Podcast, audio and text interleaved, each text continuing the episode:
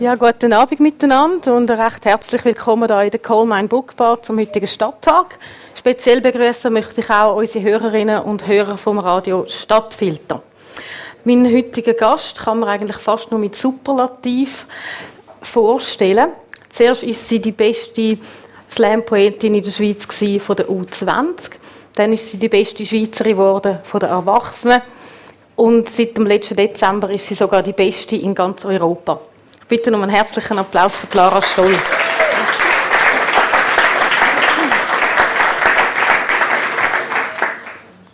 Ja, Lara, wir haben es gerade gehört, du sammelst da Schweizer und Europameistertitel und bei deinen Auftritten kündigt man dich manchmal als Kaiserin Lara Stoll die Erste an. Ähm, so bös gesagt, sucht man das so ein bisschen, wenn man aus so einem kleinen Thurgauer Dörfli kommt mit 150 Jahren. Wie heisst es? Reichlingen. Reichlingen, Reinklingen. Genau. Äh, ja, nein, eigentlich nicht. Also ich habe einfach vor ein paar Jahren die Leidenschaft entdeckt und kann seitdem die Finger nicht davon lassen. Und logisch ist es dann super, wenn man auch Erfolg hat damit. Also das mhm. motiviert einem ja auch. Und umso schöner, dass man dann auch irgend, also dass ich dann den Schritt machen konnte, auch in die Selbstständigkeit mit dem. Ja, aber äh, ich bin jetzt nicht auf Titeljagd oder so. Freue mich aber natürlich sehr, wenn das ab und zu passiert. Wie, wie entdeckt man so eine Begabung, dass man eine gute Slam-Poetin ist? Ja, also ich habe das eigentlich gar nicht kennt, bevor ich nicht am ersten Slam mal schaue.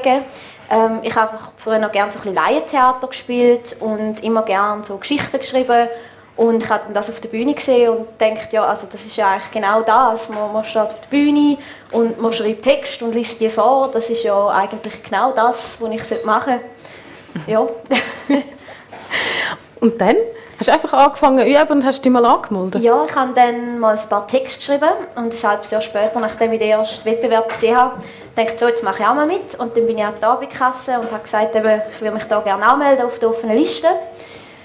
Und dann ja, habe ich sehr schlechte Texte vorgetragen und äh, von der Jury wird das ja dann immer auch gerade äh, also die heben ja dann so Noten auf, wie man so den Vortrag und den Text gefunden hat. Und die sind dementsprechend dann nicht so gut gewesen. Aber äh, ich habe einfach gefunden, nein, ich, ich mache das jetzt einfach mal weiter. Und wenn es dann wirklich nicht geht, dann lasse ich es halt. Aber ich probiere es jetzt auf jeden Fall noch ein bisschen aus. Und habe dann viel geschrieben und habe mich auch ein bisschen finden so wo sind die Grenzen, was liegt mir, tue ich eher Reime, tue ich eher Geschichten schreiben, was macht meine Stimme, was gibt die so her und einfach so Sachen habe ich ein bisschen herausfinden und ich bin glaube auch immer noch so ein bisschen am Suchen. Mhm. Und wie siehst du dich selber? Was bist du eher, eine Literatin oder eine Kabarettistin oder eine Schauspielerin? Ähm, ja, das ist eine schwierige Frage. Also ich schreibe eigentlich vor allem Geschichten, weniger Gedichte. Von dem her bin ich jetzt nicht wahnsinnige Dichterin. Ähm, Schauspielerin finde ich eigentlich auch nicht, obwohl natürlich eben es, beim Poetry Slam geht es ja vor allem auch darum, dass man dem ganzen Leben einhaucht, dem Text mit der Performance. Aber bei mir ist das meistens, also ich lese meistens ab, weil es halt Geschichten sind. Bei Gedicht, ich habe natürlich auch schon ein Gedicht geschrieben. Oder wenn man die Leute einbezieht in den Text, dann macht man das natürlich auswendig. Aber durch das, eben, dass ich eigentlich eher Geschichten vorlese, gibt es dann bei mir nicht so viel Performance eigentlich. Da probiere ich einfach mehr mit der Stimme ein zu machen. Und ja, Texte sind im meisten Fall eigentlich eher so ein bisschen lustig. Aber äh, wegen dem würde ich mich jetzt nicht als Kabarettistin bezeichnen. Mhm. Du hast jetzt gesagt, Texte sind vor allem lustig. Ich finde, viele haben ähm, auch so ein einen, einen, bösen Touch oder etwas Schräges und Absurdes. Ja, also ähm, zum Beispiel da immer, wenn ich ein John Deere 7810 mit ähm, äh, Gewicht in der Fronthülle wäre, da fahrst du reiherweise Männer um und dann so aus Gleichberechtigungsgründen auch noch ein paar Frauen. Ähm, Woher kommt das so die, die böse Ader? Ich weiß es auch nicht. Es kommt irgendwie einfach so, wenn ich am Schreiben bin. Also ich kann auch nicht irgendwie so einen mega lieben Text schreiben, glaube Also es passiert einfach. Ich kann es auch nicht sagen. So oder haben Sie Sarkasmus oder vielleicht eben ein bisschen ungesund sogar manchmal. Jetzt eben beim, beim John Deere oder auch beim Schnarcher ähm, geht es auch fest so gegen die Männer. Haben Sie denn die bösen Männer irgendetwas hm, an? Beim Schnarcher geht es aber ist eigentlich für Männer. Also das ist eigentlich sehr ein netter Text für Männer. Eine Liebeshymne an den Schnarcher. Genau, ja. Nein, also ja, es ist wirklich so, dass eigentlich Männer nämlich nicht so gut wegkommen. Ähm, ich habe schon probiert, mal so ein bisschen das umzukehren, dass ich so ein bisschen über Frauen dann eher so ein bisschen bissig und so, aber das hat irgendwie nicht so gut geklappt. Es hat so viel Angriffsfläche. Ähm, ja, ich weiß auch nicht. Nein, ich, ich, ich verstehe mich sehr gut mit Männern. Ich habe eigentlich wahrscheinlich sogar mehr männliche Kollegen wie Frauen, aber ja, man darf das ja auch alles nicht zu ernst sehen.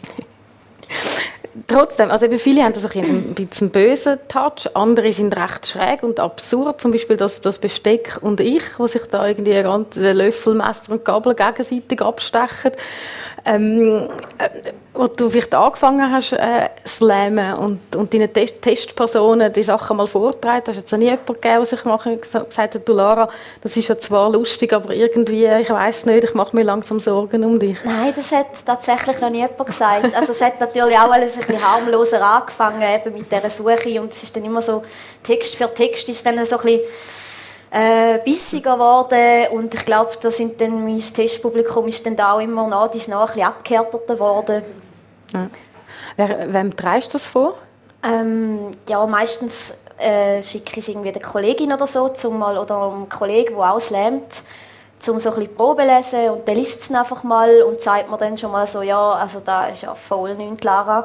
Oder irgendwie, ja doch, das ist gut, musst vielleicht dort noch ein bisschen dran arbeiten und so. Mhm. Und dort tue ich dann manchmal so das erste Mal komme ich das Feedback über und dann schaue ich mir das nochmal an und dann lese ich es vielleicht auch mal noch jemandem vor oder so. Und, ja. und wenn er sagt, aber das ist voll nichts, Lara, dann nimmst du das ernst und tust es Nein, dann weiss ich auch, dass es ein Zeichen ist. Also vor allem bei meinen, dem vertraue ich wirklich voll und ganz. Ja. Der hat das irgendwie, ich habe da manchmal das Gespür, ich denke zwar manchmal, mal, ich kann es jetzt langsam, also es ist mhm. jetzt auch ein bisschen besser, wäre schon, aber ähm, ja, manchmal passiert es halt gleich, dass man etwas völlig unterschätzt. Und, und wenn er sagt, das ist nichts, dann ist das wirklich gestorben? Ja, eigentlich schon. Ja. Oder dann mache ich vielleicht eine Kolumne daraus oder so. Ja.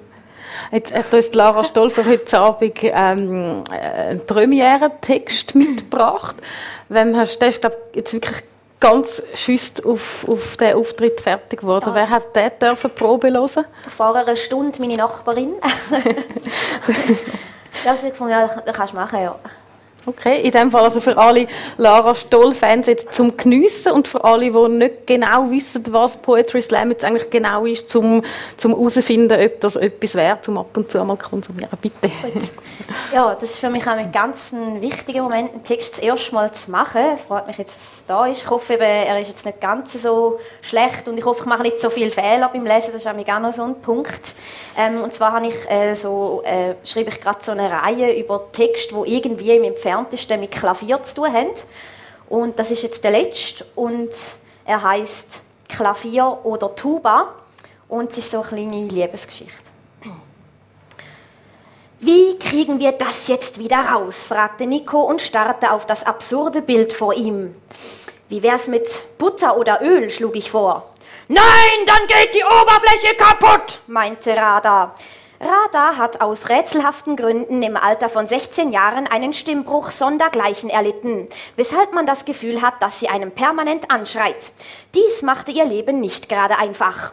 Obwohl sie zum Beispiel unglaublich musikalisch ist und für ihr Leben gern singt, ist sie noch bei ist sie noch bei keinem, ist sie noch bei jedem Chor abgeblitzt.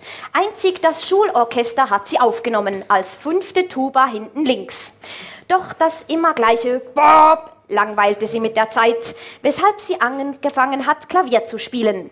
Noch nie hat Rada länger als fünf Monate am selben Ort gewohnt, da die Nachbarn wegen ihrer rauen Stimmgewalt ständig über Lärmbelästigung klagten. Dies ist auch der Grund, weshalb wir auch an jenem Tag wieder beim Umzug helfen mussten. Wir können das doch jetzt nicht einfach so stehen lassen, sagte Nico. Alle drei standen wir im Halbkreis und musterten das in der Tür hängende Klavier. Ja, vielleicht hätte man vorher mal nachmessen müssen, ob das überhaupt hier reinpasst, sagte ich. Ich ruf jetzt Peter an, der weiß bestimmt, was zu tun ist, meinte Radar. Peter ist tatsächlich ihr fester Freund und hat ein ebenso mysteriöses Stimm- bzw. Sprachproblem wie Radar. Noch heute frage ich mich, wie sich die beiden wohl kennengelernt haben. Hulu zu summen, begrüßte uns Peter freundlich. Schön, dass du da bist, Schatz, meinte Radar erleichtert. So ist das Klavierstücken gebluben. Ja, genau. Ja, das sieht schwierig aus. Habt ihr schon mit Butter und Öl probiert? Dann geht die Oberfläche kaputt. Ja, dann müssen wir das halt probieren, auseinander zu bauen. Auseinander zu bauen! Ja, auseinander zu bauen. Bauen, bauen, bauen, bauen. Ich glaube, er meint auseinander zu bauen, sagte ich klärend, im Wissen, dass das sonst wieder Stunden so weitergehen würde. Lululu, sang Peter fröhlich, nahm einen Schraubenzieher zur Hand und machte sich am Klavier zu schaffen. Wer will einen Tee? fragte Radar freundlich. Die Frage, ja, auch die Lautstärke kam allerdings mal wieder so unerwartet, dass Nico und ich aus lauter Schreck gegen das Klavier sprangen und der Klimperkasten genau auf den daran herumwerkenden Peter kippte. Ululululu klang es unter dem schweren Instrument hervor. Peter! schrie Radar wie von Sinnen und begann am Klavier herumzuziehen. Nachdem wir den ersten Schock überwunden hatten, versuchten wir ihr zu helfen. Wir zogen an Peters Beinen, aber nichts rührte sich. Immer wieder hörte man sein klägliches Ululululu. Wir sahen uns also gezwungen, die Feuerwehr zu rufen, die 15 Minuten später eintraf. Sie könnten ihn ziemlich schnell befreien, allerdings auf Kosten des Klaviers, meinten sie. Radar gab nur Geräusche im Sinne von von sich und nickte. Kaum aus den Fängen des Instruments befreit, brabbelte Peter noch mit ein paar Tasten im Mund auf Radar ein. Ululululu, ganz ruhig, mein Schatz, ganz ruhig. Ululu, ulubuduch. Ich liebe dich auch, mein kleiner Frosch. Ah, Radar riss Peter an sich und nachdem er die letzte schwarze Taste aus dem Mund entfernt hatte, küssten sie sich innig und es schien, als ob sie sich noch nie im Leben so nahe gewesen wären. Die Feuerwehr zog ab und wir standen still vor den Trümmern des Klaviers. Wer will jetzt einen Tee? Wir nickten und gingen in die Küche. Und wenn jemand besonders aufmerksam gewesen wäre, hätte er gesehen, wie Radar noch kurz einen wehmütigen Blick auf die zerkratzte Oberfläche des Klaviers zurückgeworfen hat. Sie hatte sich entschieden für ein Leben als fünfte Tuba hinten links, aber dafür mit Peter an ihrer Seite.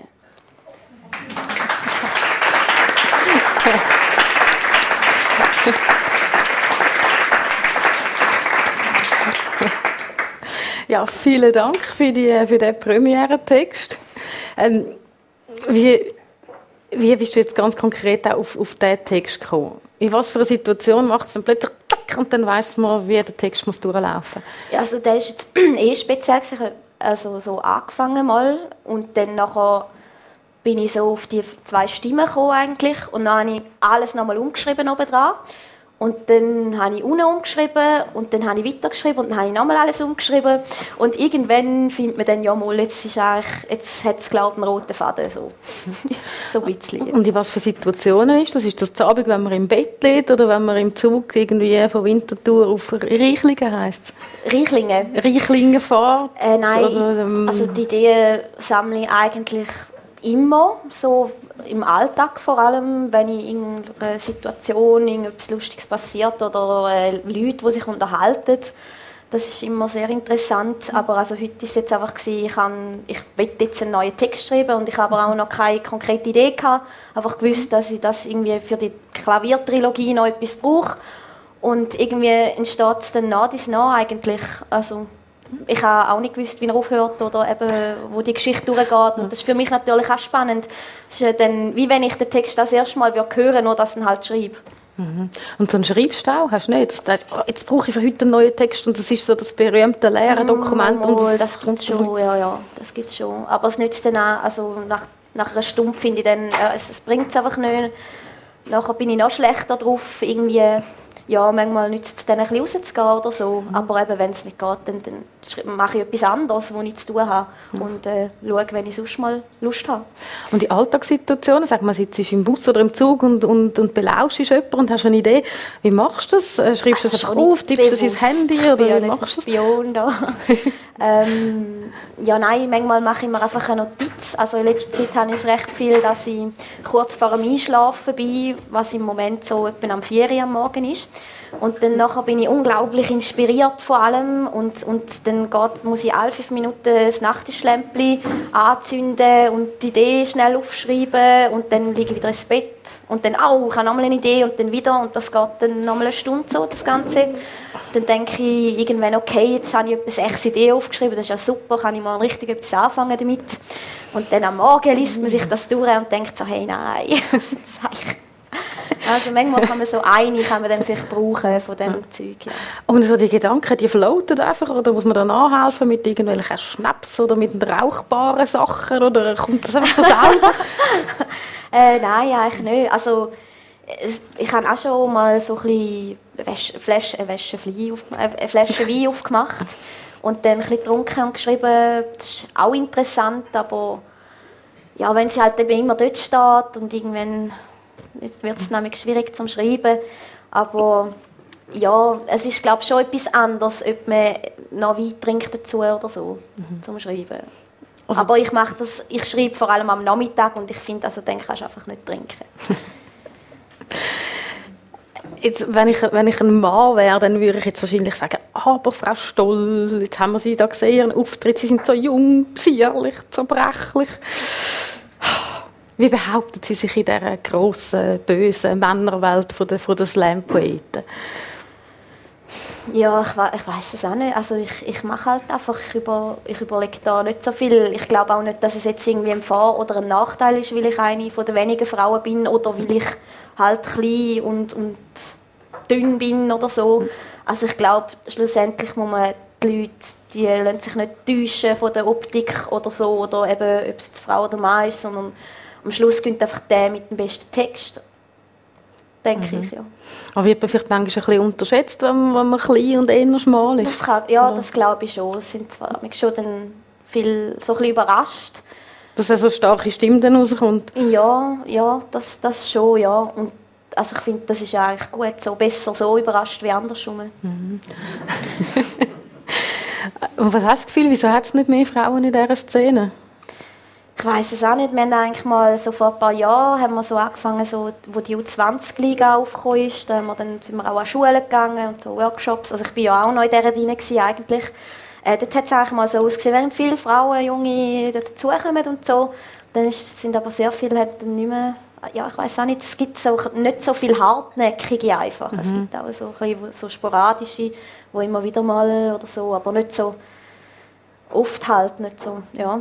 Ähm, ich weiß es nicht. Also ich glaube, das Problem ist schon vor allem, man fängt ja, jeder kann ja eigentlich mitmachen. Also falls Sie finden irgendwie, ja, ich will das jetzt auch mal probieren, das gibt es überall, gibt es eigentlich offene Liste, wo man sich einfach anmelden kann.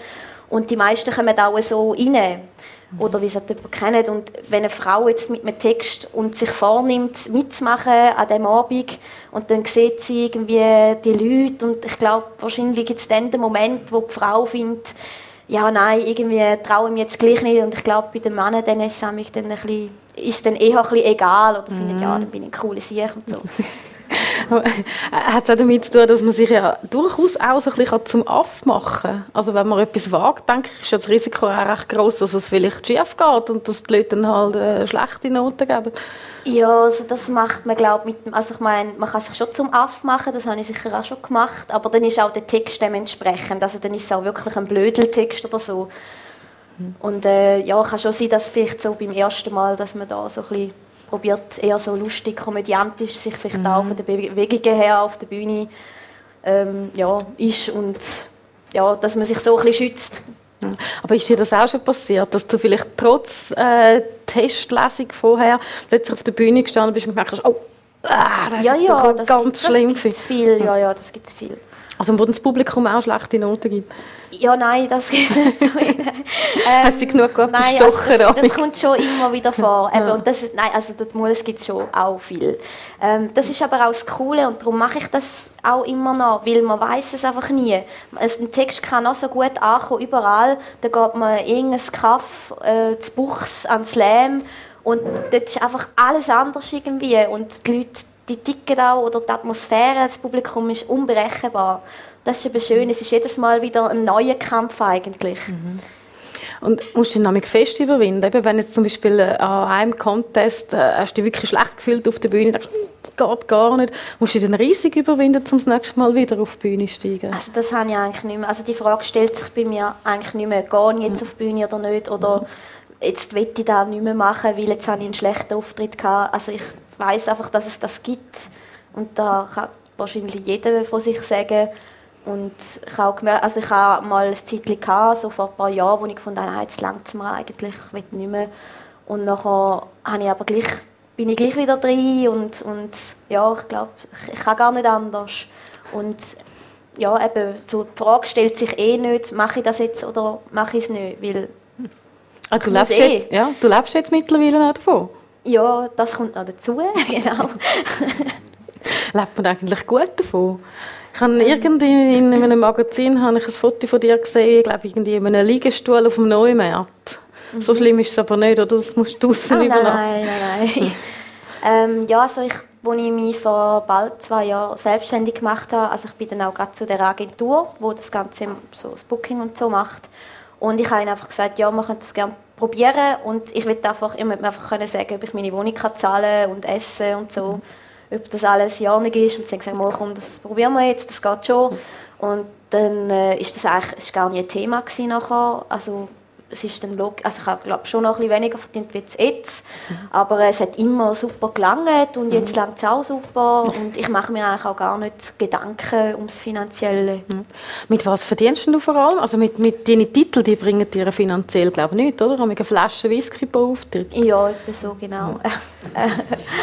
Nein, also man kann mich einerseits buchen und äh, das sind für alles Mögliche. Ähm, ja, Firmen, Privatpersonen, irgendwelche Anlässe, Messen, gut, das mache ich nicht so gerne, aber ähm, eigentlich querbeet, wenn ich finde, ja mal, das kann ich mir vorstellen, dann, dann mache ich das auch gerne. Bis jetzt habe ich immer sehr gute Erfahrungen gemacht ähm, dann habe ich verschiedene Kolumnen, mit denen kann ich jetzt so die Wohnung so mhm. zahlen. Das ist auch also der gut. Landbot und wer sonst noch? Die Thurgauer Zeitung mhm. und «deres Virus» ist noch einmal in der Woche. Und das Soloprogramm natürlich, CD, ja, irgendwie es kommt so von verschiedenen Quellen her fließt das Geld rein. genau. Das ist doch schön. Und was machst du mit deiner Whisky-Sammlung? Äh, kannst du die verhökern oder findest du doch... Äh, ja, der wird eben meistens am Abend leer. Also es ist ja so, der, der gönnt, der nimmt den ersten Schluck und dann gibt man das allen um und auch noch dem Publikum. Und man nimmt dann meistens die halb leer oder leer Flasche einfach noch mit heim, so als Andenken. Und an diesen Firmenanlässen oder eben private Geburtstagspartys und so, bist du noch, bist du noch nie irgendwie in einem komischen Kreis gelandet und am liebsten gerade wieder in der Doch schon auch. Doch schon auch.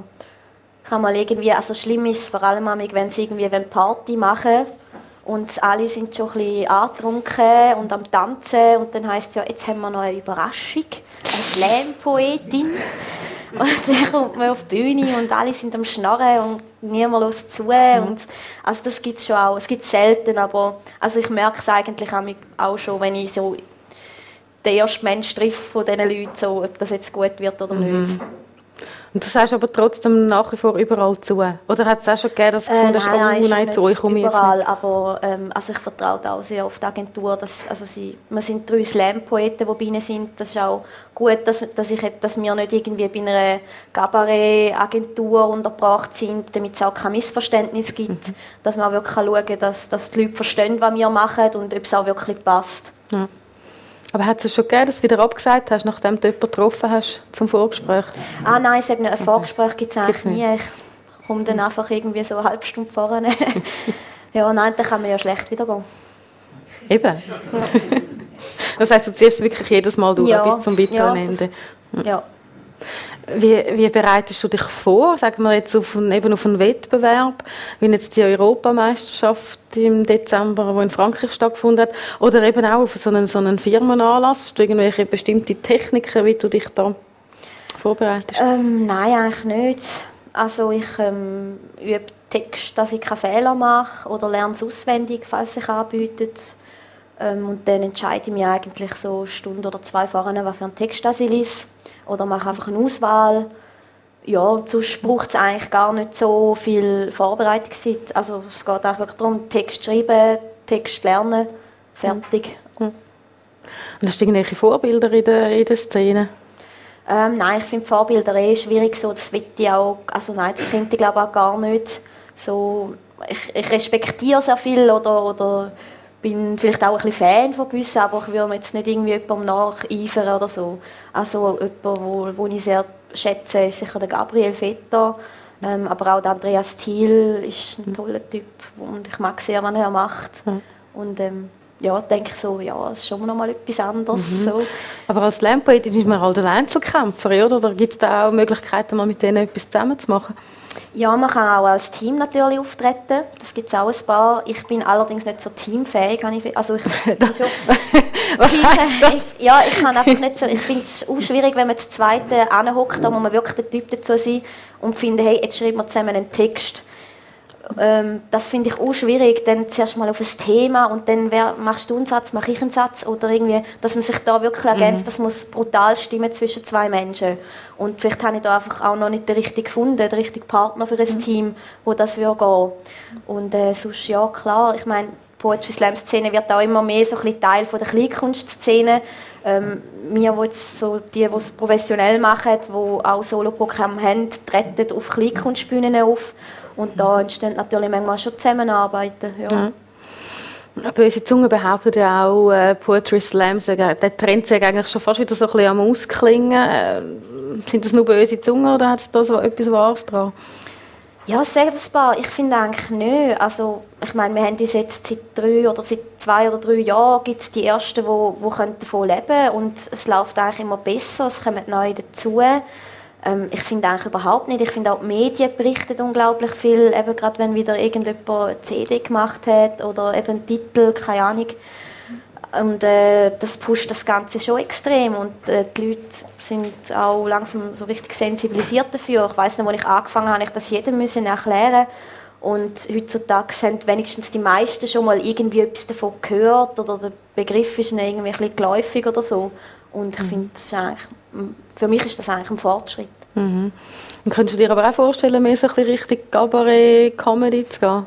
Nein, das eigentlich nicht. Ich will nicht so gezielt lustig sein. Ich habe einfach Spass an Ideen und, und wenn es dann lustig ist, dann ist es so. Aber ich, will nicht, ich bin auch nicht so die, die gute Pointen kann schreiben oder bewusst. Bei mir, also bei mir sind es mehr so Zufallspointen manchmal.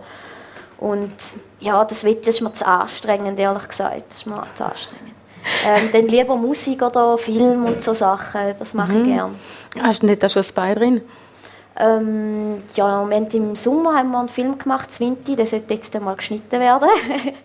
also nicht von mir, sonst wäre er schon lange fertig. Ähm. Ganz bescheidener Ausdruck. Nein, wirklich. Also, ja, wir machen es halt alle freiwillig und ähm, darum ist es okay. Und einfach vielleicht so das Jahr. Und um was geht es? Oh, es ist so kompliziert, oh, das ist so kompliziert. Ich bin überzeugt, dass du das schaffst, ähm, ein paar Sätze zu erklären. Ah, es ist auch schon weit her. Ähm, also es, geht auch, es ist so irgendwie so ein Kreis, also wir, wir sind so Zwinti, der Kollege und ich, und irgendwie wird uns das Geld geklaut, so ein Geldsack von so einem dicken Typ bei so einem Scooter und dann fährt er uns davon und da gibt es so unglaublich witzige Szenen im Verkehrsgarten haben wir gedreht, in der Altstadt ähm, in, in der Migros Neuwiese haben wir so den Lebensmitteleinkauf als Überlebenskampf im Dschungel nachgestellt, mit so Gumminoppenpfeil auf die Bulle geschossen. Und ja, einfach voll witzig und ja, irgendwie so für das ist eben mein Partner dann verantwortlich gewesen, für so, äh, ergibt das dann am Schluss einen Sinn. Und mhm. ja, darum ist es jetzt ein bisschen schwierig für mich, um das noch zu erzählen. Aber äh, den wird man sicher sehen, dann hoffentlich, ja. Ja, wo? wo? Ähm, wir haben vor, dass wir vielleicht dann im, im Gaswerk eine Vier machen oder so und dann kann man dann schauen. Mhm. Hast du jemals einen Schauspielunterricht genommen oder Gesangsunterricht oder irgendetwas in diese Richtung? Mm, Schauspiel nicht. Ähm, ich habe jetzt im letzten Sommer habe ich ein paar Gesangsstunden genommen. Und ja, es war irgendwie gut, gewesen, aber äh, jetzt, ja, ich weiß auch nicht, ich bin auch mit, glaube ich, zu gehemmt, so in der Gesangsstunde selber, denn ich tue dann lieber, das ist völlig absurd, aber auf der Bühne kann ich dann irgendwie viel mehr geben, wie in so einer Gesangsstunde, das ist noch komisch. Aber was liegt euch das? Ich weiß auch nicht, vielleicht wie es eine einzelne Person ist, wo, wo ich wo man, also wie man zu zweit dann einfach im Raum ist, ob mich, dass mich das irritiert. Also dann ist es beengender, wieder wenn jetzt da Dutzende von Leuten ja, sitzen und schon. etwas. Okay. Also das heisst, vorher, als du jetzt aufgestanden bist und deinen neuen Text vorgetragen hast, dann äh, äh, das ist kein so beklemmendes Gefühl. schon besser gegangen, aber vielleicht ist es ja nur beim Singen so. Ähm, deine Texte trägst du ja meistens auf Hochdeutsch vor. Macht es das einfacher oder würdest du gerne irgendwie in, in Dialekt noch arbeiten? Nein, ich habe mich auch schon bewusst für Hochdeutsch entschieden. Einerseits aus natürlich praktischen Gründen, wenn man mal auf Deutschland oder auf Österreich irgendwie am Slam ist oder so, dann kann man das halt einfach vergessen mit einem schweizerdeutschen mhm. Text. Ja, und andererseits, ich fühle mich einfach wohler. Ich habe auch schon probiert, so, also ich habe schon ein paar schweizerdeutsche Texte geschrieben, aber die sind irgendwie einfach qualitativ nicht das gleiche. Ich weiß auch nicht, woran das liegt. Vielleicht probiere ich es irgendwann mhm. nochmal. Aber bis jetzt läuft es. Also, ich habe auch gar nicht das Bedürfnis irgendwie. Wie muss man sich denn das vorstellen? Wie war das bei dieser Europameisterschaft in Frankreich? Da hat ja jeder seinen Text in seiner Sprache vorgestellt. Ja, das wäre so das Ziel gewesen, genau. Und das heisst, am Schluss ähm, haben einfach alle Englisch geredet, oder? Nein, also es ist eigentlich eben sehr lustig. Wir haben irgendwie ähm, unsere Texte müssen einschicken, auf Englisch übersetzt schon. Und sie haben es dann vom Englischen noch ins Französische übersetzt. Man kann sich vorstellen, dass da etwas verloren geht. Und dann haben sie die abgedruckt in einem Büchlein und die Leute, die sind schauen haben dann so ein Büchlein mitlesen Auf Französisch, Auf Französisch. Und, und die Hälfte vom Saal ist dann so dort geguckt und die andere hat so ein bisschen äh, geschaut. Mhm. Und äh, ja, was ich eben auch nicht gewusst habe, ist, dass es unglaublich chaotisch war, das alles. Alles hat zwei Stunden Sport angefangen und man hat überhaupt nicht gewusst, wie das System ist und so. Und ich habe auch dann erst erfahren, dass man so bei internationalen Sachen nur drei Minuten Zeit hat. In der Schweiz und Deutschland hat man meistens so fünf oder sechs Minuten Zeit.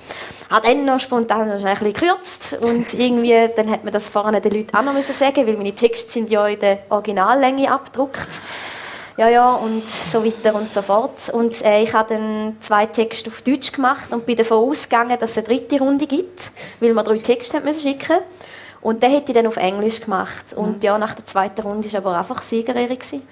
Und dann plötzlich bist du Europameister. Ja, sind aber alle, alle, alle sind völlig verwirrt. So, hä, was? Ist jetzt fertig? Okay. okay. Ja, es war wirklich speziell. Und du hast ja mit dem John Deere Text gewonnen, gell? Ja, das hat mich dann ein bisschen aufgeregt, ja. Wegen? Ja, weil das so eine alte Story ist. Also es ist so vor vier Jahren geschrieben und ich mache den eigentlich auch ganz, ganz selten noch. Ja, ich finde einfach so, das bin ich auch nicht mehr so und ich kann das auch gar nicht mehr so überbringen. Ich glaube, das Publikum kauft es mir nicht so wirklich ab. Dort hat es jetzt geklappt, mhm. aber ich habe den ja bewusst als zweites gemacht, damit die Idee dann, falls ich stechen würde, kommen, mhm. muss er dann eben nicht gegeben hat, den anderen Text noch hat, damit ich sicher nicht mit dem gewinne. Aber ja, mhm. er lässt mich nicht los. Er lässt dich nicht los. Wie, wie ist denn eigentlich die Idee entstanden? Also du fährst eben mit einem John Deere 7810, der aber eigentlich gespielt wird von einem 6480er, ist das richtig? Das ist ja nicht mal das richtige Modell. Ja, ja genau. Fährst du da auf dem Land, ist das auch Reichlingen oder wo fährst du da mit Das ist ein Nachbarkaff, Etzwilen. Etzwilen, du, ja. du das Zeug durch und, und fährst da reihenweise die Leute über den Haufen. Ähm, wie ist denn die Idee eigentlich entstanden? Zum Clip meinst du? Ja. Oder, ja. oder, oder, oder auch ja, zum Text? Ähm, ja, den habe ich noch im Semi, in der Schule habe ich den geschrieben oder angefangen zu schreiben. Ja, ich bin einfach ein bisschen ins Internet googeln und dann kommt man so im Internet. Dann kommt man, halt alles. auf die Idee, dass man mit dem Traktor ein paar Leute über den Haufen fahren Ja, nein, ich habe dann irgendwie gedacht, ja, irgendwie, ich bin irgendwie hässlich und dachte, manchmal wäre ich gerne so eine Maschine, wo ich einfach meine Probleme niederwalzen könnte und dann der Traktor und dann habe ich da mal eingegeben bei Google und dann kommt man auf so eine Seite, wo es ganz viele so Fakten hat und Zylinder und so und so. Und die haben dann einfach so eingebaut, mhm. eigentlich gar nicht genau gewusst, was ich so mache. Und dann nachher, ja, ist das irgendwie halt der Text geworden. Und ähm, hat mir dann halt sehr gefallen, der Gedanke eben, den auch zu verfilmen, dort ist so ein bisschen eine Welle gekommen, eben, man Text verfilmen, Poetry Clips mhm. nennt man die. Und äh, das habe ich grandios gefunden. Und dann einfach, ja, und ein paar Kollegen zusammengesucht, hey, jetzt machen wir einen Film.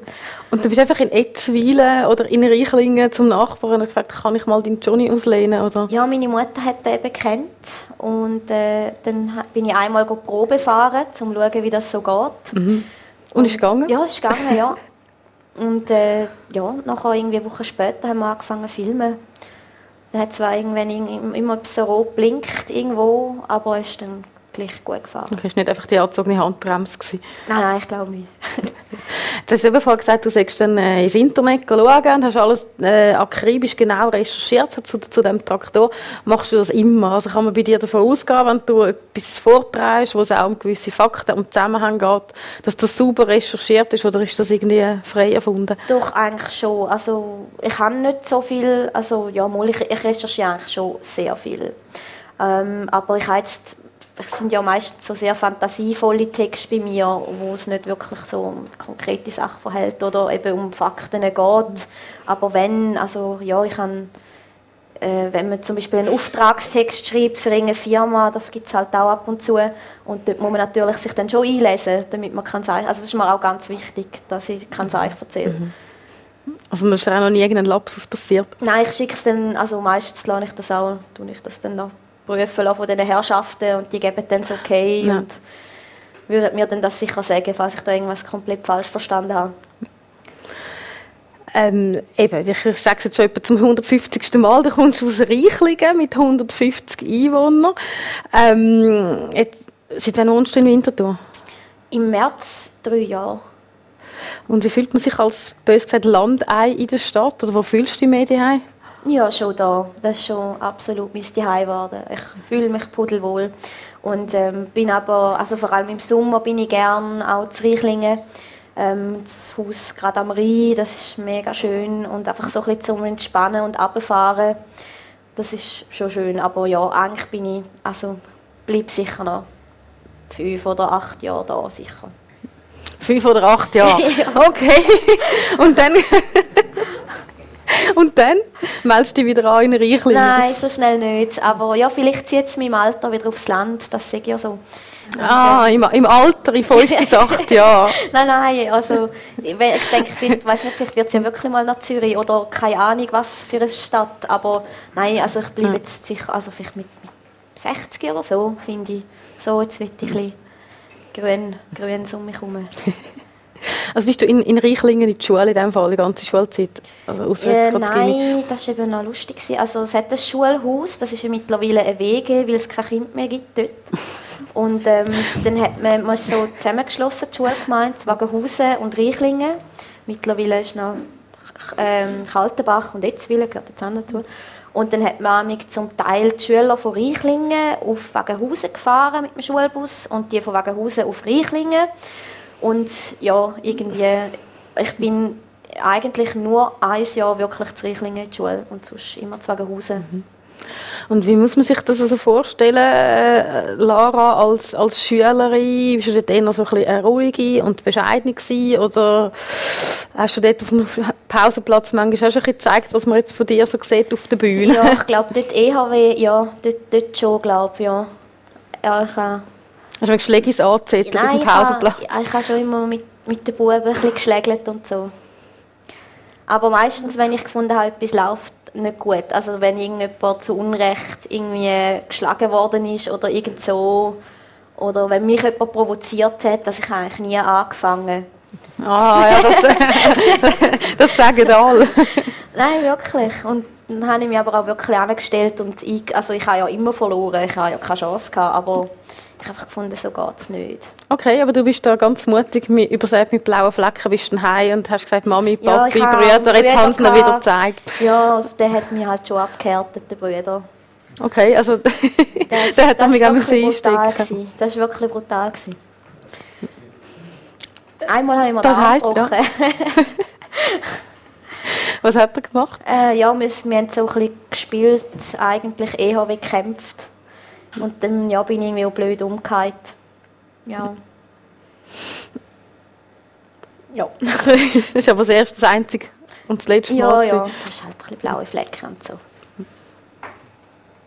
Jetzt, deine deine äh, Slam-Poetry-Texte sind ja meistens so ein bisschen, dreht sich um allgemeine gesellschaftliche Themen. Hast du dir auch schon überlegt, mehr vielleicht so ein bisschen in Politik, politisches äh, ja, ja, ja schon. Aber ähm, es ist immer noch, ich wage mich immer noch nicht ganz daran. Also ich habe schon zum Teil Text, äh, wo es so ein bisschen in die Richtung geht.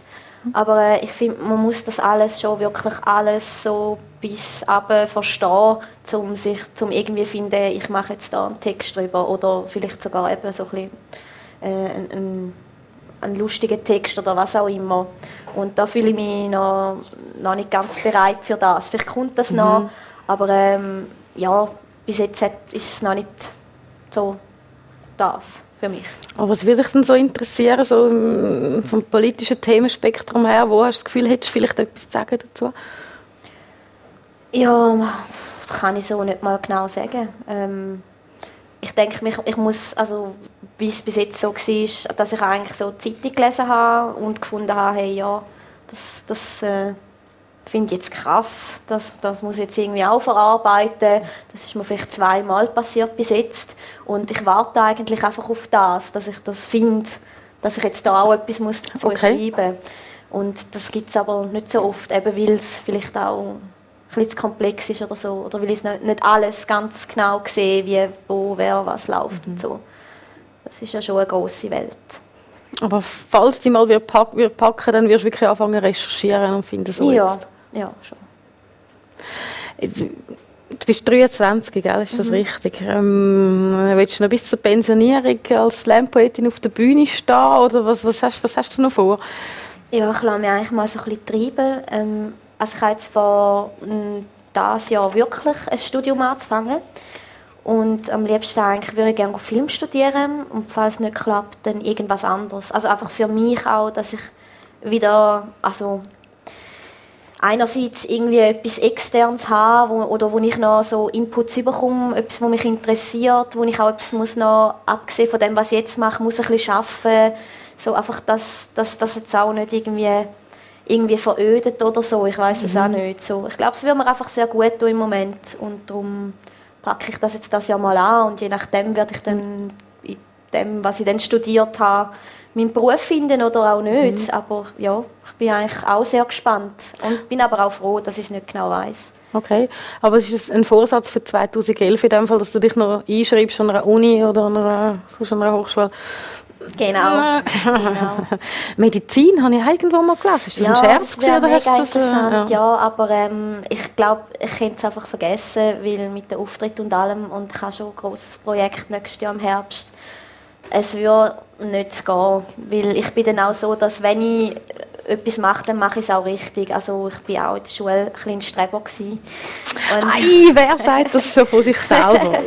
ja, obwohl. Also immer Sechser heimgebracht? Nein, nein, nicht unbedingt. Also einfach sehr immer brav die 50 gemacht und, und alles schön erledigt und mich aber eigentlich mega aufgeregt über die 50, aber gleich immer Vollgas gegeben.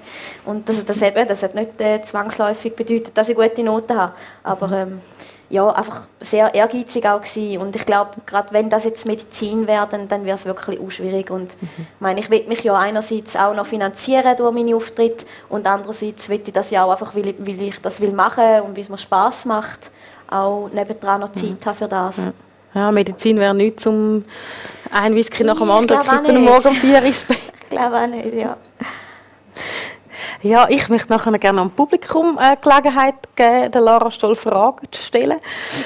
Ähm, mich interessiert es noch, du hast am Anfang gesagt, du sagst eigentlich nicht so eine Titeljägerin gleich, also Schweizer Meisterin, Europameisterin.